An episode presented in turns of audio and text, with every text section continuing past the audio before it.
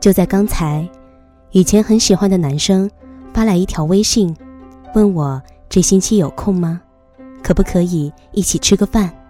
我扫了一眼手机，并没有回复，继续我的工作。下班回到家，我又翻出那条微信，回了他一句：“有空。”男生秒回：“好的，好的。”他的喜悦之情溢于言表。可是因此，我也陷入了沉思。为什么以前那么遥不可及、根本看不见我的这个男生，会回过头来看我？为什么几年之后，他变成了当年欣喜若狂，却又卑微的我呢？答案只能是，我悄悄的变优秀了。至少，可能在别人眼里，是这样。这里是十点声音，我是每天晚上陪伴你的文景。想联络我的朋友，可以下来搜索微信公众号“十点声音”，阿拉伯数字的十。当然，你也可以关注我的新浪微博“九幺六文景”，文章的文，风景的景。如果你和我一样喜欢这篇文章，或者。喜欢我的声音，请您在文末给我点个赞。今天要跟大家说的故事是：告诉你我是怎么变优秀的。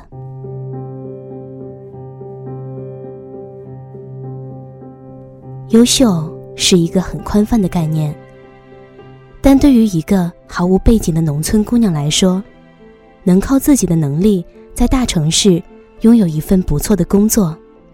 能靠一己之力改善父母的生活，这也算是一种成功，你说呢？有人说，能站到金字塔顶端的生物只有两种，一种是雄鹰，一种是蜗牛。前者靠天赋和能力，后者靠的是一步一步的攀爬和毅力。而我，就是地地道道的后者。上学的时候，我特别羡慕那些上课睡觉也能学习很好的人。他们收获老师的尊重和同学们的崇拜，而我却是那种刷题到半夜，成绩依然上不去，在大家眼里天生愚钝的人。现在，大多的心灵鸡汤都对低效率的勤奋者嗤之以鼻，但是不管怎么样，可以说是这种勤奋。最终改变了我。大学是一个很自由的国度，远离了家长和老师的监督。大多数的同学都是选择窝在寝室里打游戏、看电视剧，或者睡觉。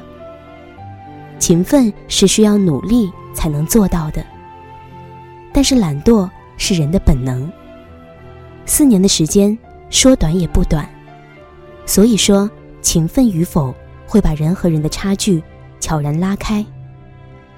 而那个时候的我，每天都会去参加英语自由早读，和一群志同道合的小伙伴在学校的东湖大声读英语。平日没事的时候，也是在图书馆看书。虽然这一切都很日常，甚至在别人眼里有一种笨笨的感觉，但是这种坚持。磨练了我的毅力，它让我在毕业的时候不恐慌，迅速适应社会，并且底气十足。因为一直在坚持学习英语，我很轻松的拿到了英语专业八级证书。也因为大量阅读小说，所以我的文学功底非常扎实。世界上没有白走的路，每一段都算数。这句话。说的是对的。那些你得意洋洋浪费掉的时间，并不是别人的，那是自己最宝贵的青春。除了勤奋，坚持也让我收获了很多。从大学开始，我就在写东西，有时候是心情日记，有时候是某本书的读后感，有时候是散文或者小说。我的室友说我，整日看你写，也不知道你写的是什么，因此他们让我拿出来给大家看看，但是我都没有底气，因为觉得自己写的并不好。但是这并不影响我，每天我都是一个本儿，几支笔，在图书馆一待待一天，日更六千字，到晚上手和胳膊都疼。大学写作的手写稿。累积起来都有桌子腿那么高了。虽然现在回过头来看，不管是我还是我写的东西，都是又糙又笨。但是它却是培养我的写作手感和语感，以及技巧的一种方式。我奶奶常说：“好事多磨，再大的庄稼地，一镰刀一镰刀也能把它收割完。”而再笨蛋的人。只要每天进步一点点，也能变得很厉害。后来我开始在网上写网文，一开始根本没有人点击，三个月都是几个人阅读。这种感觉其实挺让人崩溃的。但是我也没有停下来。慢慢的，因为我一直坚持更新，网站编辑也觉得我写的还可以，就优先给我推荐。我的文章得以迅速传播。再后来，有出版社编辑联系我，跟我商议报选题、出书的事情，我就顺理成章地出了我人生的第一本书。当身边的人因为我出书而惊呼不已的时候，我的内心其实很平静，仿佛它就是我该得的，也仿佛我等了很久很久。我从来不相信什么懒洋洋的自由，我向往的自由是通过勤奋和努力，实现更广阔的人生。我相信一万小时定律，我不相信天上掉馅饼的灵感和坐等集成的成就。散步是不可能走到珠穆朗玛峰的，而水滴确实能穿石，而这一切，就是坚持的力量。天下之智拙，能胜天下之智巧。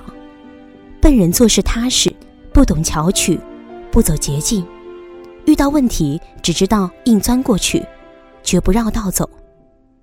这种笨拙看起来慢，实则是快。而我的师兄刘杰就是一个最好的证明。他是那一年考取研究生中最闪耀的一个。要知道。他破了整个学校六十年来考取研究生的最好成绩，美国斯坦福大学。这个成绩让校领导笑得都合不拢嘴。有人说他是因为运气好，有人说他是因为天资聪颖，但是恰好都不是。他没有得过一次奖学金，甚至还挂过科，脑子也不灵巧，但是。他不会跟着老师的步伐走，而是跟踪最前沿的外文资料。他甚至给国外专家写邮件。当我们都在取巧套用别人论文内容的时候，他竟然完全自己翻阅各种资料，整本整本的研究，推演自己的论文。他不和我们一样临阵磨枪，背背老师画的重点，为考高分而应付考试。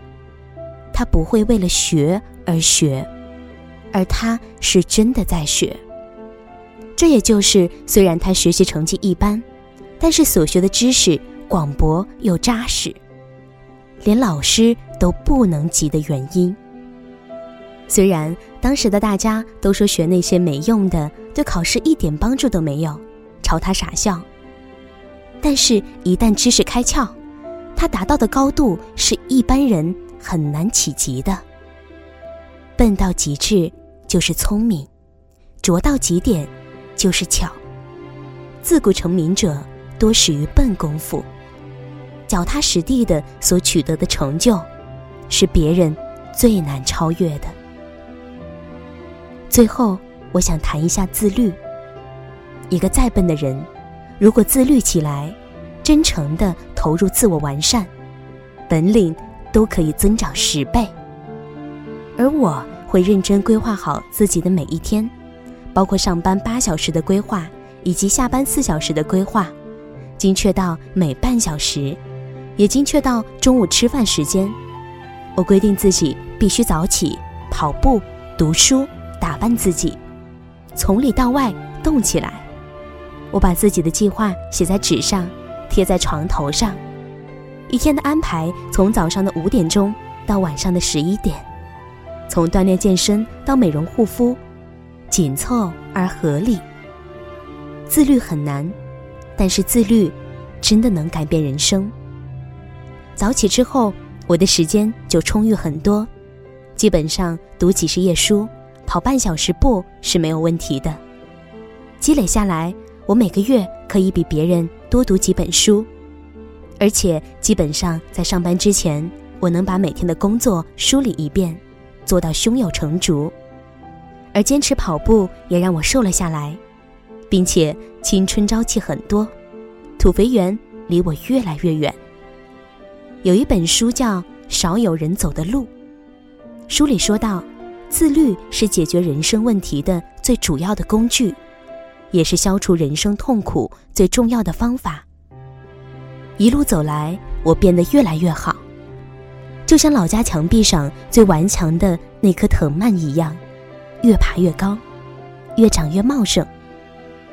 而当被问及变优秀的秘诀的时候，我总是脱口而出：“因为我不聪明啊，因为不聪明，所以才会像个小学生一样，一步一步的。”列个计划去执行，因为不是天赋秉异、天生漂亮，所以只能后天一点点努力去改变自己。因为我的脑子不灵光，所以不懂取巧，只能下一些笨功夫。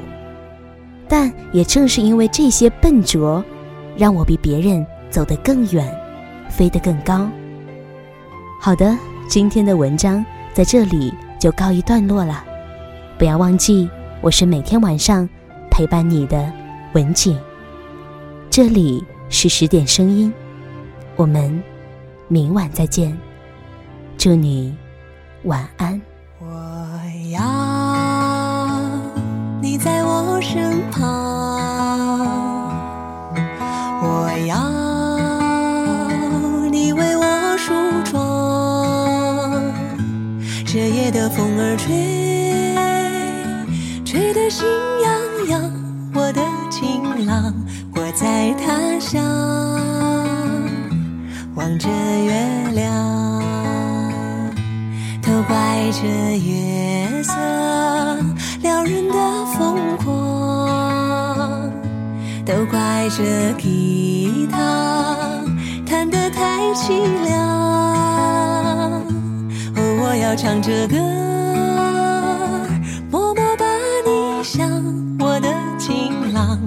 在何方？眼看天亮，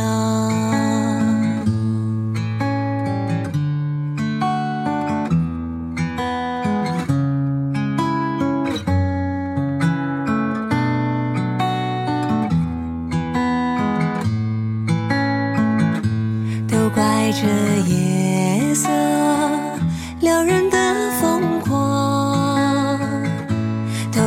这。吉他弹得太凄凉，哦，我要唱着歌，默默把你想，我的情郎，你在何方？眼看天亮。